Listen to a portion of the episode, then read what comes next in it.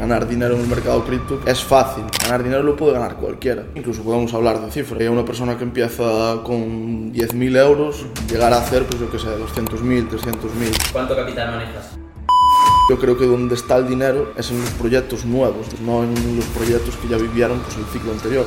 No invertiría nunca en una low cap que ya lleva otro ciclo a sus espaldas, por ejemplo. Tokens que lo vayan a reventar en el próximo run. Relacionado con inteligencia artificial, relacionado con meme y relacionado con RW. Cuando dije cripto es una estafa en razón. Entonces yo creo que la mentalidad que hay que tener es surfear la ola y salir de la ola antes de que, de que explote. ¿Qué opinas de la comunidad cripto? Hipocresía. Muy buenas a todos, bienvenidos a un nuevo podcast de Secretos de Traders. Hoy tenemos un invitado especial, bienvenido Iván. Buenas, ¿qué tal? Y bueno Iván, lo primero de todo, preséntate, quién eres, cuánto tiempo llevas en cripto. Bueno, pues antes de nada daros las gracias por, por invitarme a este podcast. Y nada, soy Iván, eh, muchos me conocerán como ICV en redes. Y, y nada, eh, dentro del mercado cripto desde hace más o menos cuatro años y dedicándome a él pues desde hace más o menos dos, dos y medio. Qué bueno. Bueno, para romper un poquito el hielo, se me ha ocurrido la idea de que bueno, vamos a comentar cada uno de nosotros una de nuestras cagadas o errores o, anécdota graciosa, porque sí que es cierto que nosotros tres ya hemos vivido, hemos vivido un bull run, entonces este podcast sí que queríamos enfocarlo al tema cripto, al tema bull run, que es tu, tu especialidad. Entonces, pues bueno, no sé quién quiere empezar, si no empiezo yo, me da igual. Empiezo yo mismo. Una de mis, ya no cagada a día de hoy, porque en su momento me parecía bastante gracioso, y es algo que seguramente muchos hemos y habéis hecho. Tío, yo en el anterior Bull Run, no sé si os ha pasado, de, de sentirte el puto amo, aunque no tengas ni idea, de estar de fiesta, abrir operaciones de fiesta estando borracho. Y bueno, que son cosas que lo, que lo pienso a día de hoy, tío, y digo, es que, ¿qué hago? O sea, estoy arriesgando demasiado, no tenía ninguna gestión de riesgo, ningún plan, no tenía nada. Es que eso lo único que te puede llevar es a la ruina. Es lo que hemos hablado en otras ocasiones, que es la varianza, que en ese momento me salió bien, pero puede salir muy mal. Pero o sea, y tú al- en el momento en el que te levantabas al día siguiente, Yo me sentía el puto amo, con resaca, pero el puto amo. porque claro, habías ganado. Claro, yo meto mi trade en un bull market que abro un loan y gano dinero. Bueno, al fin y al cabo, obviamente sí que es un error, porque es un error, coño.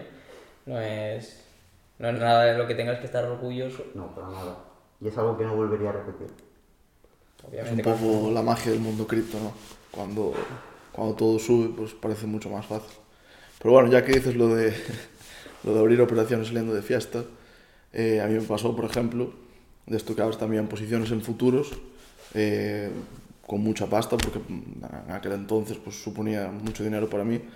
Pasa que es lo que decimos siempre, al final como, como está en cripto, como es USDT, pues no, no lo valoras igual que, tus euros en el banco. Entonces, pues nada, también saliendo de fiesta, eh, abrir un par de, de operaciones sin stop loss en futuros, con lo cual me, podrían haber liquidado. Y, y nada, bueno, pues haciendo el, el tonto, como dices tú, eh, un poco perjudicado, me caí a una piscina de una discoteca. ¿Te con- caíste o, o te No. tiraste? Me caí, me caí, o sea, haciendo la coña de mira cómo que me tiro, que me tiro. Al final pues resbalé, caí, eh, con el móvil en el bolsillo, claro. Y, y esa noche ni, ni me importó, o sea, yo en ese momento vi que el móvil pues dejó de funcionar, ni siquiera recordé que tenía las operaciones abiertas. Y nada, seguí, seguí de fiesta toda la noche, el día siguiente me levanté y ahí me acordé. Y dije, hostia, claro, que ten, tengo esto abierto, eh, entré en el ordenador eh, para, para, entrar en la cuenta y poder cerrar las operaciones y me di cuenta que, claro, tú al iniciar sesión en un exchange desde otro dispositivo, te envía como un SMS para, bueno, para meter como código para poder entrar. ¿Qué pasa? Que no tenía el móvil porque estaba, estaba, estaba ahogado literalmente. ¿Lo metiste en arroz o algo? Sí, lo metí en arroz, pero, Pero nada, no, no había solución. Y nada, eh, ese día tuve que pedir un móvil que no me llegó hasta el día siguiente que pude meter la tarjeta, eh, recibir por fin pues el, el SMS, entrar Y como dice Adri, eh, la suerte que estás en bull market de que todo sube, pues no llegué a perder dinero. Sí que es verdad que tampoco gané dinero, pero, pero bueno, las pude cerrar y, y terminar con ese sufrimiento de prácticamente dos días con esas operaciones abiertas y pudiéndote liquidar, ¿no? Puedes perder mucho dinero ahí, tío. Claro. Yo, como anécdota, por suerte, bueno, por suerte no, por desgracia, eh, no me salió tan bien como a vosotros, no tuve esa suerte. Estoy hablando más o menos, es que no sé cuándo fue una caída antes de que luego todo explotara, no sé si fue abril del 21, mayo del 21 o algo así. No, No. que cayó a 30k.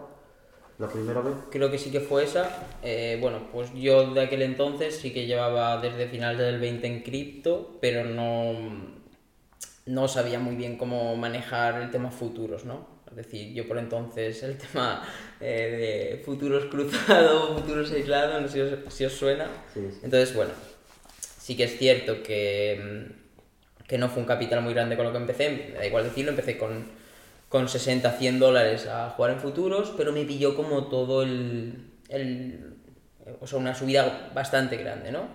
El primer impulso que hubo hasta los, no sé, fue 64 creo que fue, Sí, por ahí. por ahí, entonces, ¿qué hacía yo? Es que era muy gracioso porque yo ahí sí que me sentía el putísimo amo, ¿eh? yo ahí era, iba a ser millonario con el trading, lo que hacía era, pues, eh, imagínate, metía una posición en Bitcoin, eh, con todo el capital obviamente, a lo mejor me liquidaban, pero claro, nunca me liquidaban porque seguía subiendo. Entonces, lo que hacía era quitar el margen de la posición al máximo y meter otra posición. Entonces metía Ethereum, seguía subiendo, quitaba todo el margen, entonces el precio de liquidación a lo mejor se me quedaba incluso en beneficio.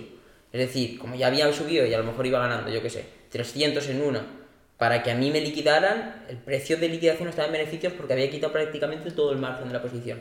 Pues eso hice una rueda, metí un montón de altcoins, ya cuando tenía como 7, 8. ¿Qué ocurrió?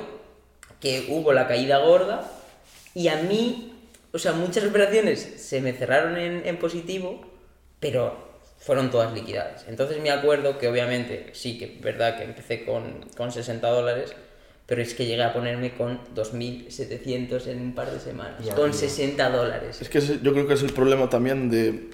Es nuestro ejemplo, ¿no? Que empezamos en trading, pero empezamos en trading en el mercado cripto y aún por encima en un muy buen momento. Entonces nosotros pensamos que eso es trading, ¿sabes? Es abrir operaciones y ya... No tiene todo, nada que todo ver. para arriba. Aprendimos a base de palos nosotros. Pero Claro. claro. en ese momento recuerdo que me levanté, vi las operaciones, estaban pues eh, bien, por así decirlo, y a la hora empezaron a saltarme notificaciones, eh, tu posición ha sido liquidada, pum, pum, pum, pum, pum, pum. Y yo dije, ¿qué ha pasado? Te lo juro que en ese momento quería desaparecer. O sea, dije, no puede ser porque, tío, había tenido la oportunidad de que por aquel entonces para mí dos- 2.700 pavos era bastante pasta. Dije, no puede ser que, que haya sido tan tonto. Pero bueno, o sea, no me salió tan bien, pero sí que es cierto que mm, si no hubiera aprendido eso en mayo de 2021, después toda la subida a lo mejor lo hubiera gambleado y hubiera perdido mucho más pasta. Entonces sí que fue un, un clic bastante grande que tuve en, cripto y bueno, fue una cagada que, que a día de hoy, pues tampoco voy a decir que estoy orgulloso, pero sí contento de, de haberla tenido. Pero es una cagada que te vino bien. Tú a partir de esa cagada conseguiste aprender nuevas cosas, te Sí. autorreflexionaste, Hombre, cambiaste aprend- las cosas. aprendí ya simplemente la diferencia entre, mar- entre marketing, iba a decir, ¿sabes? Entre futuros cruzado y futuros aislado. Es que ya eso, simplemente por eso, ya con eso, porque, porque claro, tú era todo cruzado, entonces se me cerró se me cerró todas. claro. Una locura. Luego yo, otra, otra cosa que pienso, que de hecho tenemos hablado, es el tema de que yo, por ejemplo, en 2020, 2020 llegué a comprar Bitcoin eh, cuando estaba a punto de romper el time high, ¿sabes? Cuando estaban los 17, 18, 19, 20k. Y claro, tú ahora después de todos estos años, después de ir pillando experiencia, dices, Buah, es que cómo voy a comprar en all time high, ¿sabes? Se supone que el activo pues ahí está sobrevalorado y de hecho yo ahora, por ejemplo, no me plantearía nunca comprar Bitcoin en 69k, por ejemplo. Pero en ese momento no fue mala compra porque luego eh, Bitcoin se fue pues eso, a los 65k. Entonces tú, tú ahí te crees que eso está bien hecho, ¿sabes? Claro. Pues a ver, creo que- obviamente no es no es buena compra en cuanto a, a riesgo, beneficio, digamos. Tampoco sabes que se va a ir a, a los 60k. Tampoco conoces cómo funcionan los ciclos de, de mercado. De Y creo que es algo que en cierto modo nos puede llegar a perjudicar. Sí, porque la mentalidad que, que desarrollamos al final eh, nos hace tener como una visión a la hora de, pues, de tomar profits, por ejemplo, eh, mucho más a corto plazo.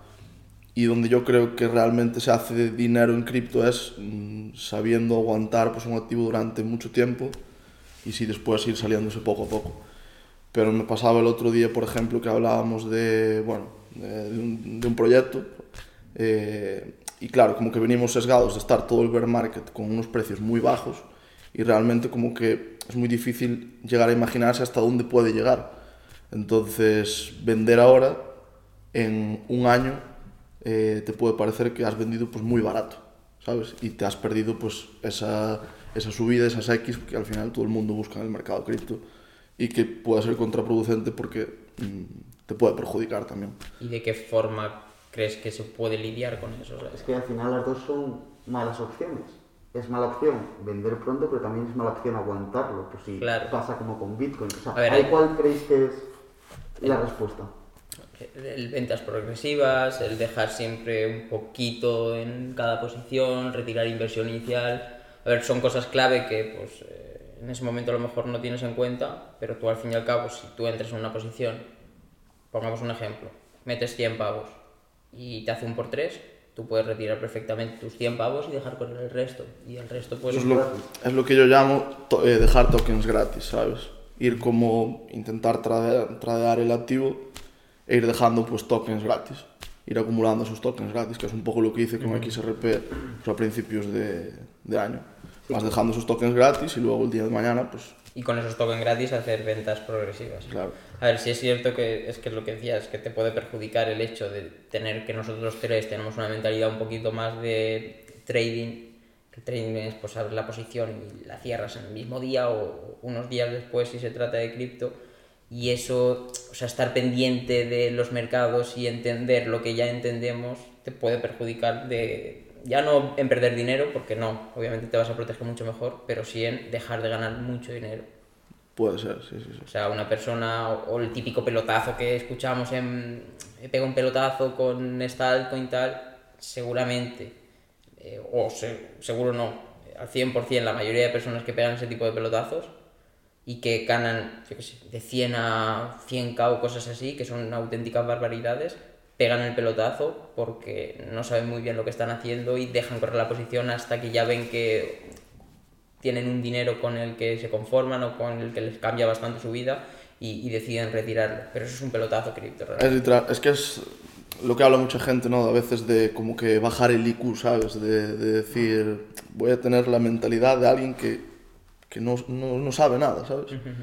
Entonces es la manera a lo mejor de llegar a hacer mucho dinero, pero yo al mismo tiempo lo pienso y digo, vale, puede venir alguien sin ninguna experiencia, pegar el pelotazo, hacerse un por cien, con mil dólares ganar cien mil, pero esa persona luego mm, no va a tener la capacidad de gestionar esos cien mil euros, entonces yo creo que los acabará perdiendo, Sí, los acabará devolviendo al mercado. Yo, según la experiencia que tengo, también creo que es más difícil aguantar el dinero, es decir, mantener el dinero que has ganado que generarlo. Es decir, hacerte un por cien en cripto, como ha dicho Iván, no es difícil. momento adecuado. Exacto. sí. O sea, no, no es fácil, pero realmente no es difícil hacerte un por cien. El problema es qué haces con todo ese dinero. ¿Cómo lo mantienes? Claro. ¿Cómo no lo pierdes? Porque ahí psicológicamente... Sí, si no tienes un backup detrás de Si no un sabes recorrido de... Pero esto a, a mí es que es algo que me inculcaron mis padres toda la vida, de que ya no solo en cripto, sino en la vida, ganar dinero no es que sea complicado. Ganar dinero lo puede ganar cualquiera. El tema luego es mantenerlo, eh, saber utilizarlo. Entonces ganar dinero en el mercado cripto, pues al final sí que es fácil. Luego, cómo lo vas a gestionar, cómo, cómo vas a utilizarlo, pues ya es una cosa muy diferente, yo Ahí creo. está la diferencia, yo creo, sí. Pues vamos a enlazar este, esto que acabas de decir, de que ganar dinero no es difícil, con el tema principal que queríamos tratar en este podcast y es, ¿es tan fácil hacerse rico en, en Bullrun? ¿Qué, qué pensáis vosotros? A ver, yo, como digo, hacerse rico eh, es fácil. Eh, mi respuesta diría que sí es fácil. A ver, antes de nada, vamos a partir de un punto de que hacerse rico lo... Porque hacerse rico es muy subjetivo, ¿no? Entonces, digamos, hacerse rico en el sentido de podemos- conseguir un capital que te cambie la vida. Sí, incluso podemos hablar de cifras, yo que sé. Eh, una persona que empieza con 10.000 euros, eh, llegar a hacer, pues yo que sé, 200.000, 300.000. Es fácil. Eh, yo creo que es fácil, pero es lo que veníamos hablando, ¿no? Luego, eh, si tú no tienes la experiencia para gestionar esos 300.000, ¿de qué te vale haber hecho pues ese, ese por 20, ese por 30, lo que sea? Entonces, mi respuesta es que sí es fácil, pero luego normalmente la mayoría de la gente que gana ese dinero lo acaba devolviendo al mercado. Pero es fácil mm, según para la persona también, es decir, eh, pongamos que el típico pelotazo del que estamos hablando, ¿no? De que ganas bastante dinero con cripto y al final pues acabas devolviéndoselo, lo más normal en el 99% de los casos es acabar devolviéndoselo en el corto plazo. Es decir, al final los ciclos en, en cripto sí que están muy marcados, como pues, por ejemplo el último bull run llegamos a 69 y tenemos una caída muy gorda donde la mayoría de gente que entró en los 30k por ejemplo en ese mayo perdió o se quedó igual que estaba al principio o incluso perdió dinero mucha de ella. Entonces, eh, no es tan fácil el hecho de para una persona nueva, porque en Bullrun entrará muchísima gente nueva, no es tan fácil hacerse rico. Y al final, el hacerse rico en cripto es como se está vendiendo cripto. Y creo que todos nosotros hemos entrado un poquito en cripto o entramos en su momento en cripto por ese dinero rápido, ese dinero fácil y ese dinero que, sin ningún mundo. esfuerzo me va a cambiar la vida. Todo el mundo entra por el dinero, nadie entra por la tecnología. Claro, pero ahí también eh, yo creo que lo que hay que analizar es que por qué se hace dinero rápido en cripto. Y es básicamente porque estamos en, en un mercado con una tecnología que es eh, emergente, donde la mayoría de proyectos pues, tienen una capitalización de mercado ridícula y por eso se puede hacer dinero rápido, se puede hacer dinero pues en tan, o sea, se puede multiplicar el dinero tanto. Pero al mismo tiempo, lo que no tiene en cuenta la, eh, la mayoría de la gente que entra en el mercado son todos los riesgos que eso tiene. Por eso es lo que decía, que es mm, relativamente fácil hacer dinero, pero luego, como no tienes en cuenta los riesgos, también es muy fácil perderlo. Totalmente. Entonces lo que nos tenemos que fijar es en cómo poder mantener ese dinero. No tenemos que poner el foco en cómo hacerlo. A ver, mm, sí y no. O sea, yo pienso al menos que sí que tienes que poner el foco en esos buenos pasos o... Sí, en encontrar el momento, en encontrar la tendencia. Claro, porque a ver, mucha, tenemos que partir del punto de que nosotros sí que es cierto que en el anterior bull run eh, o en el momento en el que entramos en cripto, entramos justo antes del bull run, eh, entramos en un momento que fue muy fácil para nosotros, pero eh, muchísima gente entró cuando estábamos cerca de 69k. Esa fue la gente que más dinero perdió, es decir, eh, gente que entró cuando nosotros y, y gente que aunque cometiera muchísimos fallos, se quedó con la misma pasta que había entrado, al final pues es una experiencia y, y dejó de ganar dinero, pero no perdió dinero, pero hubo muchísima gente que entró en precios muy altos. Entonces, Pero si... eso es lo mismo que le pasó a Iván cuando él entró. Entró en 18K, cayó, y luego cuando hizo nuevo all time high. Sí, sí, se pero me refiero 70. ahora, en, en diciembre, noviembre de 2021, hace ya dos años, que fue cuando alcanzamos ese top de, de Bitcoin. Ahí hubo mucha gente que entró en ese momento porque, pues, tío, ibas a comprar el pan y escuchabas a otras personas hablando sobre cripto que acaban de entrar, esa gente perdió dinero. Entonces, eh, creo que tampoco podemos decir a la ligera el hecho de, eh, oye, eh, no nos centremos en eh, hacer dinero en cripto, que es tan fácil. Obviamente es fácil, pero según el momento. Es decir, Sí, hay que ir con pies de plomo porque a lo mejor esto alguien lo está escuchando cuando ya estamos en, precios altos y dice, coño, pues voy a hacer dinero y ya lo mantendré. Tienes que saber si es el momento adecuado y tienes que tener, creo que, que unos conocimientos previos que nosotros sí que vemos a lo mejor de forma sencilla porque ya lo hemos vivido y, y prácticamente estamos todo el día con ello, pero que hay gente que no tiene el tiempo suficiente, que no lo ha vivido y que pues eh, no le es tan sencillo como a nosotros. Bueno, y al final es donde entra lo que, lo que decía antes, el saber y entender eh, los ciclos de mercado dentro del mercado cripto. Que aunque bueno, eh, históricamente pues han, han sido muy similares y tenemos esas referencias, pues puede ser que en el futuro pues más o menos, eh, salvando las distancias, pues sean muy parecidos. Entonces en base a eso pues actuar y mm, si la gente que ya está en el mercado cripto te está diciendo que después de un rally de Bitcoin eh, lo más normal del mundo sería una corrección, pues escucharlos y no meter ahí todo tu dinero como hace mucha gente.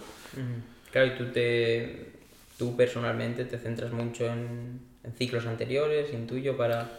Mm, Yo sí, porque yo mi, mi mentalidad al final es, si esto ocurrió en todos los ciclos anteriores, mm, las probabilidades están a mi favor en que esto mm, se repita, salvando las distancias. Al final, lo que ocurre en el futuro seguramente haya ocur- ocurrido en el pasado. No, no va a ser igual, pero como dicen, pues al final rima, ¿no? Juegas con ese factor probabilidad que Claro. al fin y al cabo es lo que... Sí, sí, sí, completamente. Y por ejemplo, ¿cómo haces para identificar en qué momento del ciclo estamos? Bueno, yo mm, básicamente lo que, lo que hago para identificar eso, eh, estudiando los ciclos anteriores, eh, me baso en, eh, primero, la dominancia de Bitcoin, que me parece mm, el, el indicador del que hay que estar más atento. Luego también el par Ethereum-BTC, eh, en el total, que es la capitalización de mercado total del mercado cripto, y el total 2, que es eh, la capitalización de mercado total exceptuando Bitcoin. Y en base a esos indicadores, pues más o menos nunca se puede saber de manera completamente precisa. Por eso con tu portfolio también tienes que ir buscando un equilibrio. Pero en base a esos cuatro indicadores, pues es como yo mm, preparo mi estrategia, ¿vale?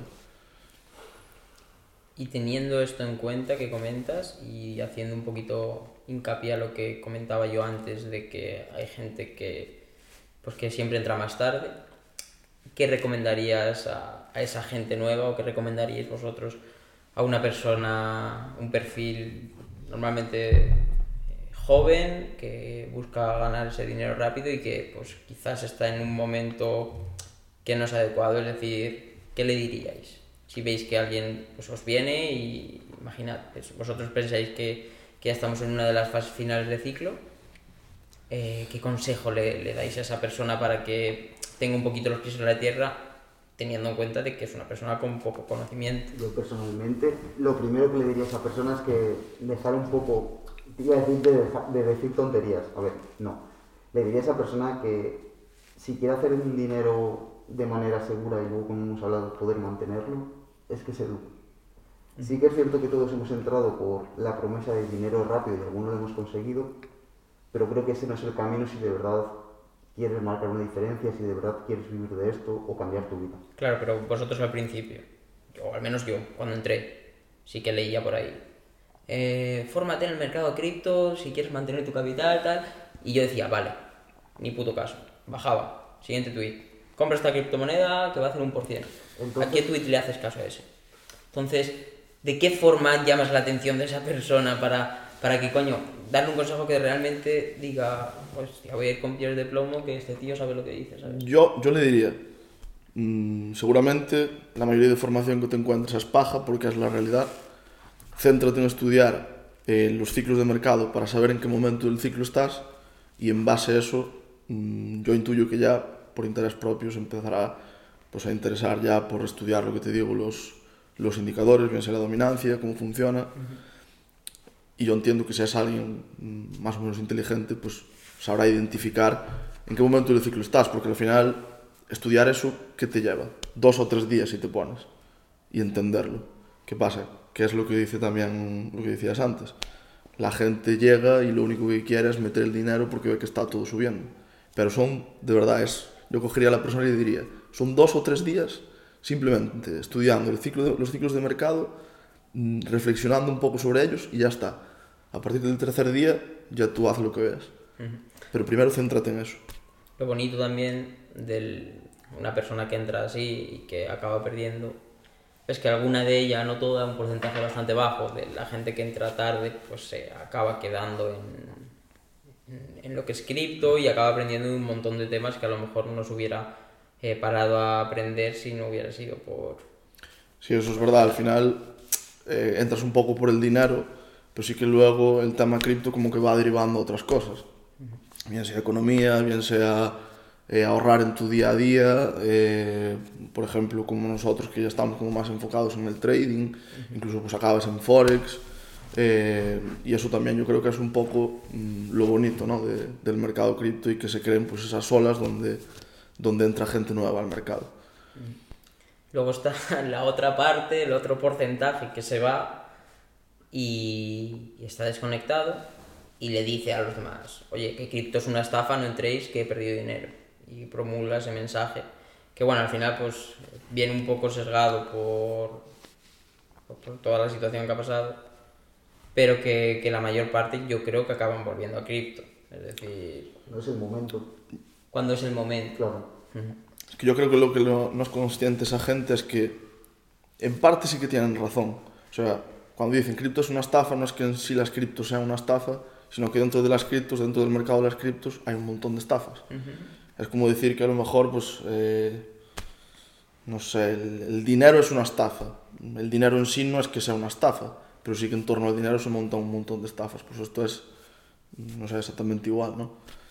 Entonces, eh, yo creo que lo que hay que, la mentalidad que hay que tener es, sabiendo que dentro del mercado cripto hay un montón de estafas, que es la realidad, pues tú simplemente aprovechate de eso, ¿sabes? Eh, aprende a gestionar tu capital para aprovecharte de eso, hacer dinero, que es el objetivo de todos. Aprovecharte en qué modo, a ver si lo va a malinterpretar alguien, Aprovecharte especulando pues, con los tokens de los proyectos, ¿no? no a montar estafas. No a montar estafas, obviamente.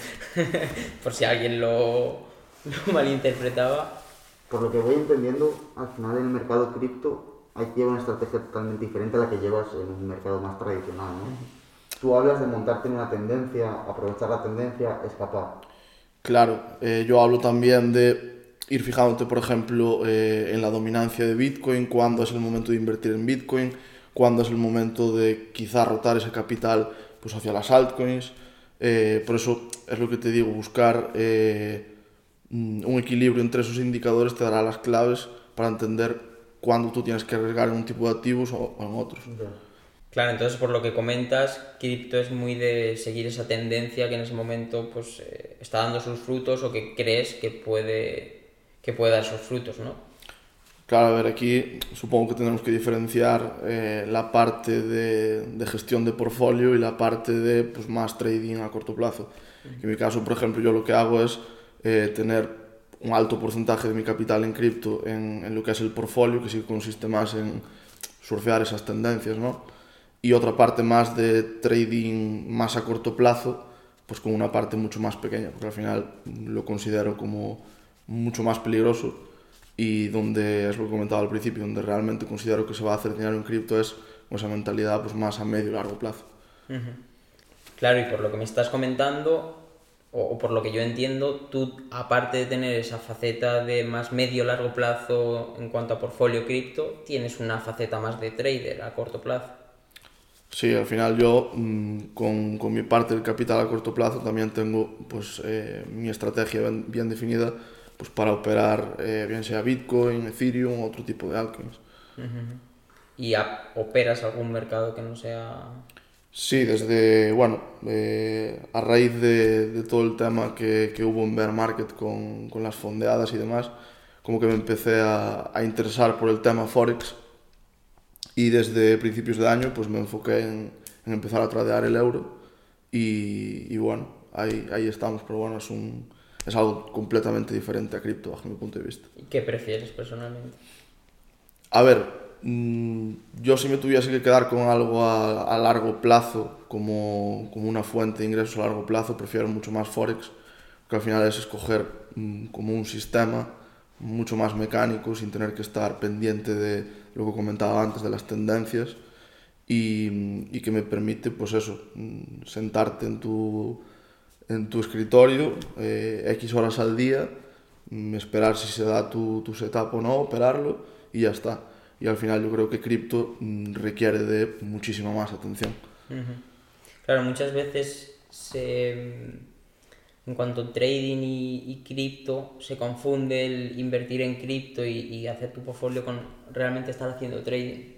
Cuando obviamente, a ver, si es trading, porque bueno, es- podría ser un trading más posicional, un trading más a medio largo plazo, pero no es trading en sí, es decir, no es un trading como nosotros lo conocemos o como nosotros A ver, de... Es como más swing, ¿sabes? Tú al final en, en cripto, eh, al final el mercado cripto es muy volátil, eh, tiene muy poca capitalización de mercado y operar mm, pues en scalping o intradía como puedes hacer en, en este caso en el euro se vuelve mucho más complicado bajo mi punto de vista. Sí, bueno, pero también puedes diferenciar eh, o al menos yo lo hago de esa forma.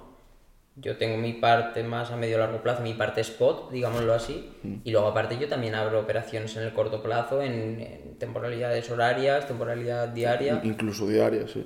y Es que al final también es como un poco lo bueno de, de cripto, ¿no? Que tú planteas un escenario en temporalidad semanal, diaria, y se te desarrolla en muy pocos días.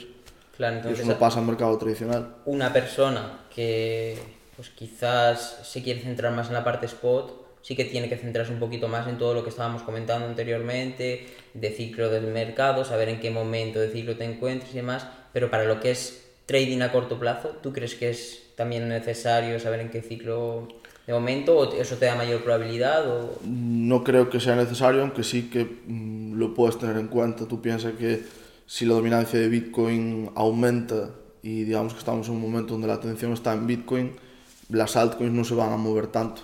Entonces ahí sí que me centraría a lo mejor pues en coger algún setup en Bitcoin en 4H, en temporalidad diaria y puedes ir también coger trades en tu, en tu parte de, de trading pues más a corto plazo en, vez de en, en, lugar de en spot, vaya.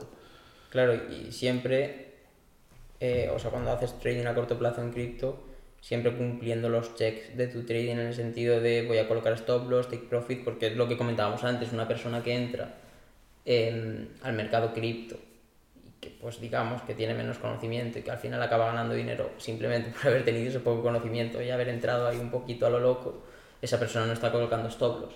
No está haciendo nada. Claro, está metiendo en spot sin colocar stop loss ni nada. Entonces, tú, ¿cómo gestionas tu parte spot? Es decir, colocas stop loss, eh, tienes esa parte más de dejarlo correr y, bueno, si se va bajando no pasa nada. Depende. Depende normalmente de la capitalización de mercado del, del, del activo en el que yo invierta. Sí que es verdad que a veces inviertes en activos que no hay, no hay gráfica, no hay, acaban de salir al mercado, con lo cual tú no tienes referencias para colocar el stop loss donde se invalide tu escenario.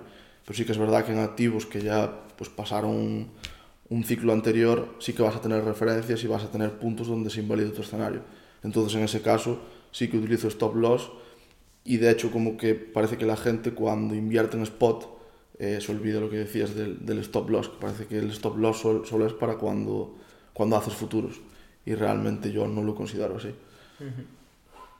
Claro, y algo que también pasa, o que al menos a mí personalmente me ha pasado con todo el tema de, de hacer más trading a corto plazo y, tener una referencia en dónde me voy a salir, dónde coloco mi stop loss, es que no tengo esa, ese punto de locura de meter una posición eh, en la moneda que sea y no tener una invalidación clara. No sé si a ti, imagino que Adri, que, que hace mucho más trading, pues eh, no sé si has sentido lo mismo al pasarte a trading, si ahora cuando has estado comprando cripto has sentido esa sensación de, coño, es que no tengo una invalidación clara y realmente estoy dejándolo un poquito a, a lo que ocurra, ¿no? A- al factor varianza del mercado.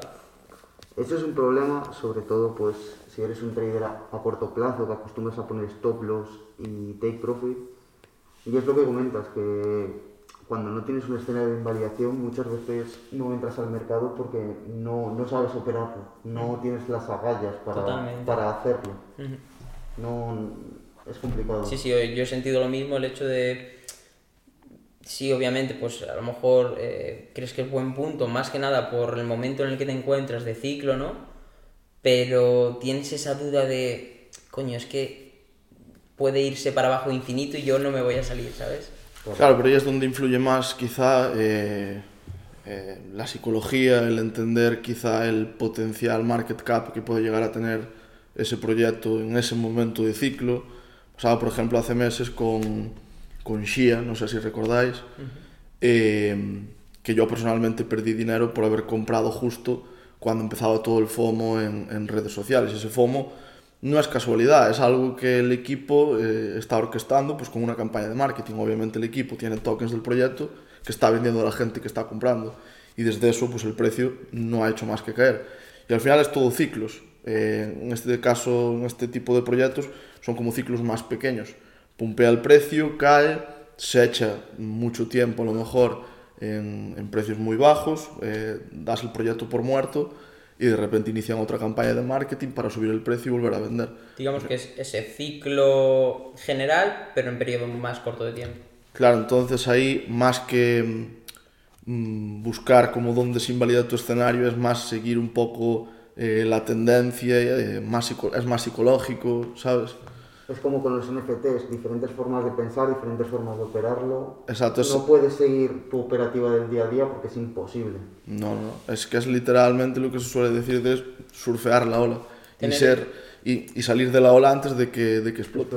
Es tener ese punto de locura, ese, ese yen. ¿Qué pasa? Que aquí el error que comete la gente, que yo creo que es uno de los mayores errores, es eh, no saber entender que para especular en ese tipo de proyectos lo tienes que hacer con una parte eh, de tu capital que no, o sea, muy, muy baja, que no, que, no, que no sea un alto porcentaje de tu capital, vaya. Es decir, si tú tienes 10.000 pavos, no puedes meter 5.000 pavos en un proyecto así, porque mm, es muy fácil que se vaya 90% abajo y ya perdiste la mitad de tu Todo es portfolio. probabilidad al fin y al cabo. Claro. Entonces, tú teniendo en cuenta que no vas a tener esa invalidación para poner el stop loss y demás, y que es todo como más psicológico, más seguir la tendencia, también tienes que jugar con eso, con tu capital, y decir, vale, pues voy a destinar, si tengo 10.000 pavos, voy a destinar 100 pavos a jugar con esto.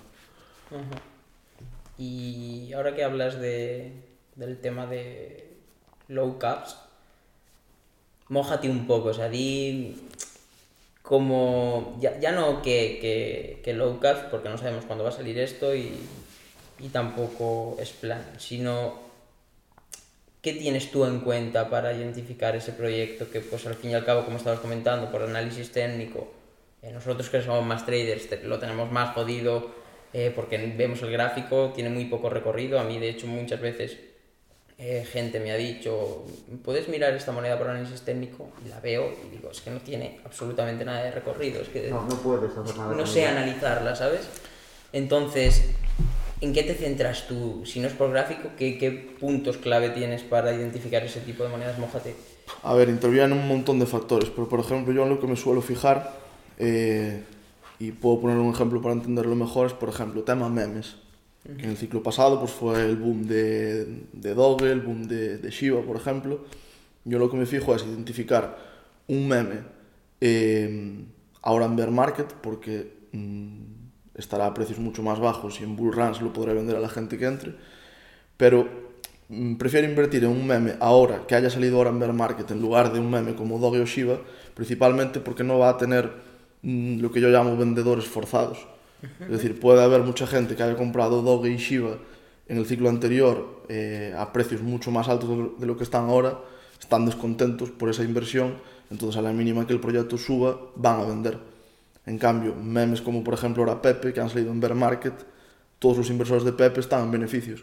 Con lo cual, a medida que suba, eso lo que va a generar es cada vez más FOMO. No van a vender porque estén descontentos con esa inversión.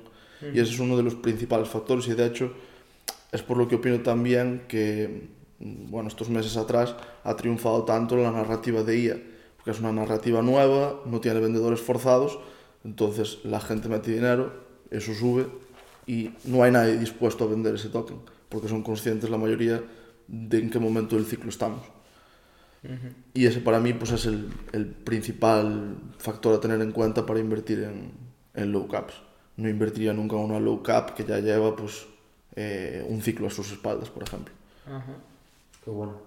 Sí, sí, muy, muy buen tip. Y de hecho, eh, lo que comentabas de, de inteligencia artificial, realmente puede que sea uno de los, digamos, sectores que más puede explotar en el próximo bull por lo que comentas, ¿no? Es decir, sí que tenemos pues metaversos ya han tenido su ciclo, gaming ha tenido su ciclo, eh, otras narrativas ya han tenido su ciclo, pero inteligencia artificial realmente es bastante nuevo como para haber tenido su ciclo. Sí que pueden haber tenido esos eh, miniciclos que comentabas antes, pero no eh, el ciclo completo y tener esos vendedores de los que hablas. Al final en cada ciclo surgen como tecnologías nuevas que vienen a, o bueno, ya no tecnologías, sino tendencias que vienen a revolucionar el mercado, incluso el mundo. Eh, pero es lo que te digo, mm, seguramente mm, en el próximo bull vuelva a haber la tendencia de los metaversos, pero yo creo que donde está el dinero es en los proyectos nuevos de metaversos, no en los proyectos que ya vivieron pues, el ciclo anterior. Entiendo. Porque es lo que te digo, un factor que muy a tener en cuenta es esos vendedores forzados. Mucha gente está esperando a ese ciclo para poder salirse lo antes posible de esa inversión. ¿En qué nuevas tendencias deberíamos fijarnos ahora mismo, aparte de la IA? Eh, ¿Cuáles crees que puede estar interesante poner el foco de cada un próximo bull? Yo principalmente me centraría en dos, eh, que son la inteligencia artificial, por todo lo que comentamos, y luego eh, una narrativa que también está como muy de moda ahora, pero que será olvidada durante muchos meses y volverá, que es la tokenización de activos. Eh, RWA, Real World Assets, eh, que al final pues creo que es algo que muy fácil de, de entender por el, lo que yo llamo el gran público, por la gente que va a llegar al mercado nueva y que realmente considero que tiene pues cierta utilidad. Al final mm, es una manera de dar acceso como a otro tipo de inversiones. ¿no? Eh, la mayoría de la gente no puede comprarse una casa, pero sí que dar la posibilidad de tokenizar esa casa y tú poder comprar parte de esa casa, pues creo que es como una nueva oportunidad de inversión para, para gente que no tiene tanto capital. Entonces creo que mm, proyectos que se dedican a eso, creo que van a poder tener, pues, mm, bueno, que van a tener un buen papel en el próximo mercado alcista. Y luego, pues, eh, también una narrativa que considero que está ahora muy olvidada, que estuvo muy de moda el año pasado, es la, la ISO 20022, que son pues, esos proyectos institucionales que llevan un montón de tiempo trabajando con bancos y que ahora mismo pues, eh, está pues, eclipsada por otras narrativas como puede ser la, la inteligencia artificial. Y nada, yo creo que lo podemos dejar por aquí, pero sin antes ir por las preguntas rápidas. Vamos a ello. Empiezo yo.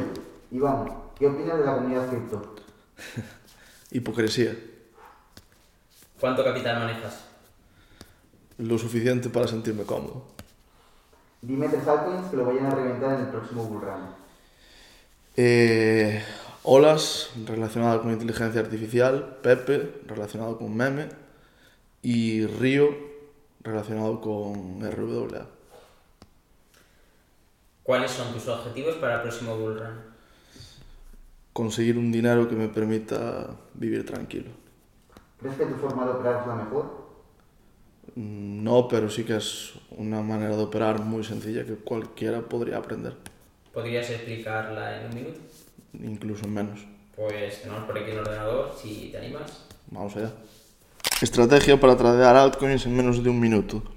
Eh, identificamos un impulso al alza, eh, en este caso en temporalidad semanal. Esperamos a que el precio entre en rango entre el mínimo y el máximo. Luego que tome liquidez por debajo eh, de los lows del rango. Y muy importante, que recupere el rango con buen momentum. Entramos en compra con un stop loss por debajo de la toma de liquidez y take profit en la parte media y alta del rango. Let's go, 29 segundos. Qué bueno. Pues hasta aquí el podcast de hoy. Iván, un placer tenerte por aquí. Como ha dicho Adri, he aprendido muchísimo y bueno, espero que es el primer podcast al que vas. Y no sé si te has quedado con ganas de o de ir a uno más o, o venir aquí de nuevo. Es el primero al que voy, probablemente el último al que vaya, pero este seguramente si me invitáis pues volveré porque bueno, con vosotros me siento cómodo. Guay, tío. Cómo me go. Así que nada, un placer. Un placer. tío. Cuídate, tío.